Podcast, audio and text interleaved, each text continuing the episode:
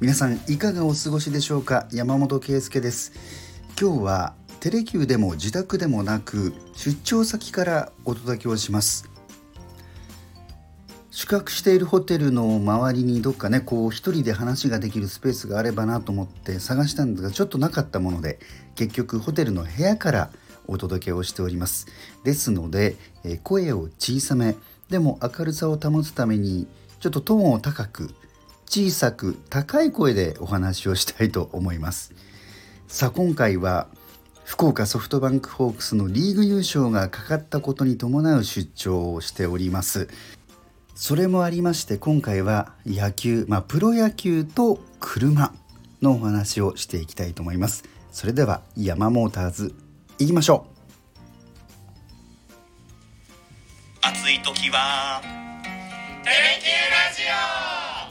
寒い時も。テレキューラジオ。家でも外でもどこでも聞ける。ちょうどいいぬくもり。テレキューラジオ。優勝へのマジックナンバーを1として迎えた10月1日土曜日のゲーム、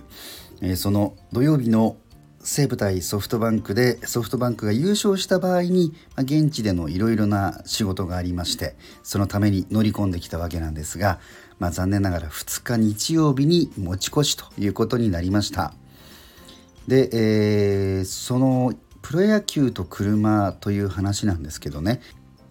ファンの皆さんの中には出待ちをするという方もいると思います試合終了後に、えー球場を後にする選手たちしかもそれも車で球場を出る選手たちを一目見ようということで福岡のね PayPay ドームにでも結構たくさんのファンの方が並んでらっしゃいますよね、えーつまりまあ本拠地地元で、えー試合をする皆さんは選手の皆さんはマイカーで愛車で球場入りし試合を終えて出てくる。そこを見ようと。写真を撮ろうと。いうファンの皆さんがたくさんいらっしゃるわけなんですが、えー私のようにですねその取材で訪れていますと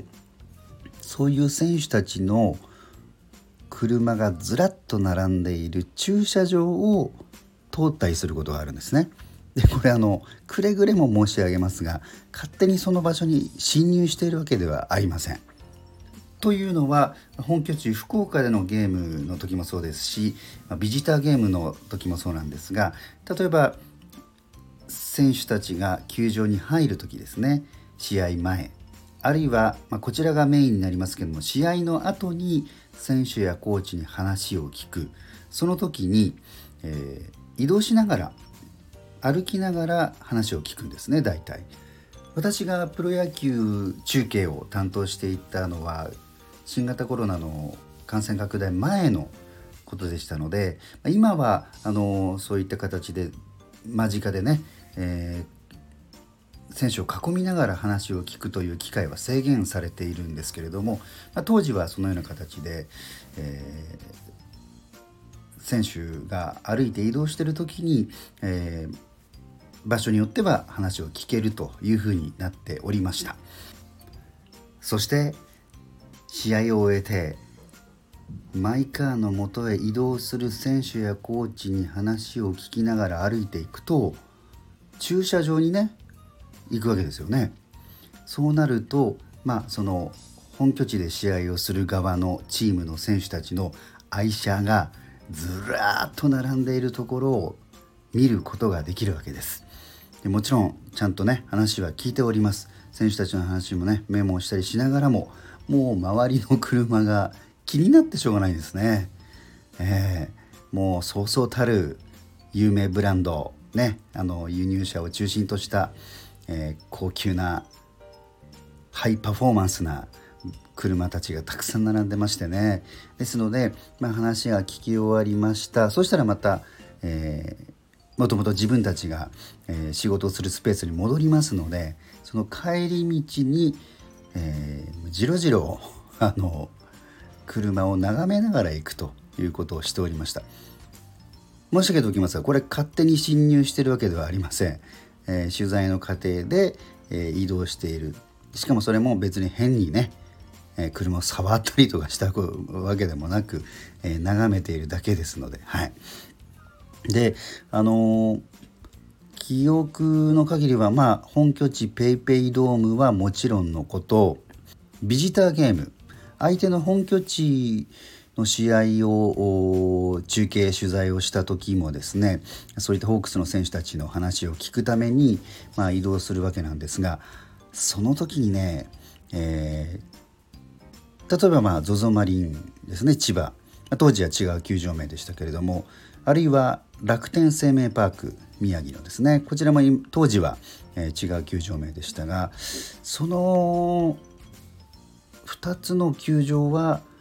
えー、選手の話を聞いて移動した後にその千葉ならロッテの仙台なら楽天の選手たちの車を見る機会があったんですよね。それで一番インパクトがあったのはその楽天の車 楽天の車ですね楽天の選手の車ですこちらもまあそうそうたる名車たちが並んでいたわけなんですけれどもその中にやっぱり強烈に記憶に残っているのがランボルギーニが止まっていたんですよね。でただ車好きの人たちの中ではもう大体想像がつくんですね。実は、まあ、当時楽天の選手だった山崎武さんの車だったんですね。山崎さんと言いますと中日オリックス楽天そして最後は中日古巣に戻ってバットを置くわけなんですけれども、えー、2005年から2011年まで東北楽天ゴールデンイーグルスでプレーをされていましたで、えー、山崎さんが BS 日テレのね愛車を振り返る番組に出演をされていました。これもだいぶ前ですけどね。でその番組のホームページを拝見いたしますと愛車が主なものがね抜粋されたものが書いてあるんですけれども18歳19歳の時にトヨタのソアラそして21歳の時にホンダの NSX22 歳メルセデス・ベンツ 500SL 以降ベンツメルセデスが数台。そして30歳の時にフェラーリ360モデナ。同じく30歳の時に同じ年にランボルギーニディアブロ VT さらに32歳ランボのムルシエラゴ。34歳ランボのガヤルド。以降36歳にはフェラーリチャレンジストラダーレ。これね特に高性能な車ですけどね。その後もランボルギーニフェラーリポルシェランボルギーニポルシェランボランボランボみたいな形で進んでいくわけなんですね。で私があプロ野球中継を担当していて、まあ、楽天の本拠地仙台に乗り込んだ時期を振り返りますとおそらくですねそのランボルギーニは山崎さんが38歳の時に買われたランボルギーニムルシエラゴ LP640 だったのではないかと思いますプロスポーツ選手がそういったね高級車名車で球場に現れるっていうのはやっぱかっこいいですよね本当に野球少年たちがますます憧れるんじゃないかなというふうに思います。でそういう格好良さで一つ思い出したのがあの試合ではなく練習の日に取材をした時のことなんですね。あのまあ、選手たち、まあ、練試合の場合も、まあ、あの比較的移動はねあの自宅との行き来はまあラフな格好なんですが、えー、例えば投手陣が集まって練習をしますという日にですね、えー、選手がもう本当にスポーツウェアで、えー、ごく軽いね、えー、荷物だけを持って練習に来てそして、まあ、車に乗って帰るっていうことがね本拠地の場合はあるんですけれども私が記憶に残っているのは荒垣渚さん、ね、ホークスのピッチャーでした、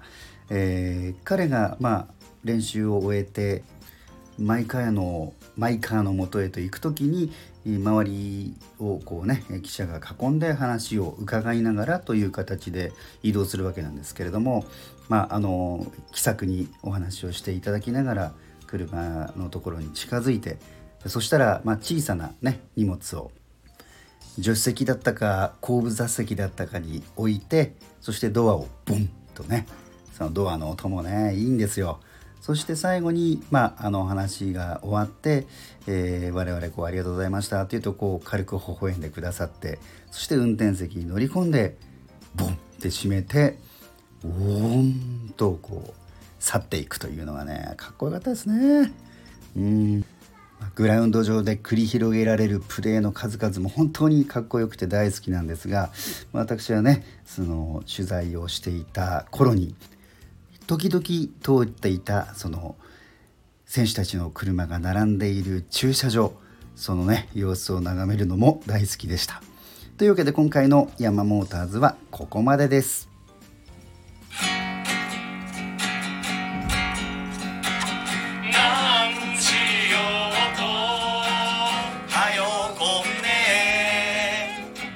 シャレトンシャレ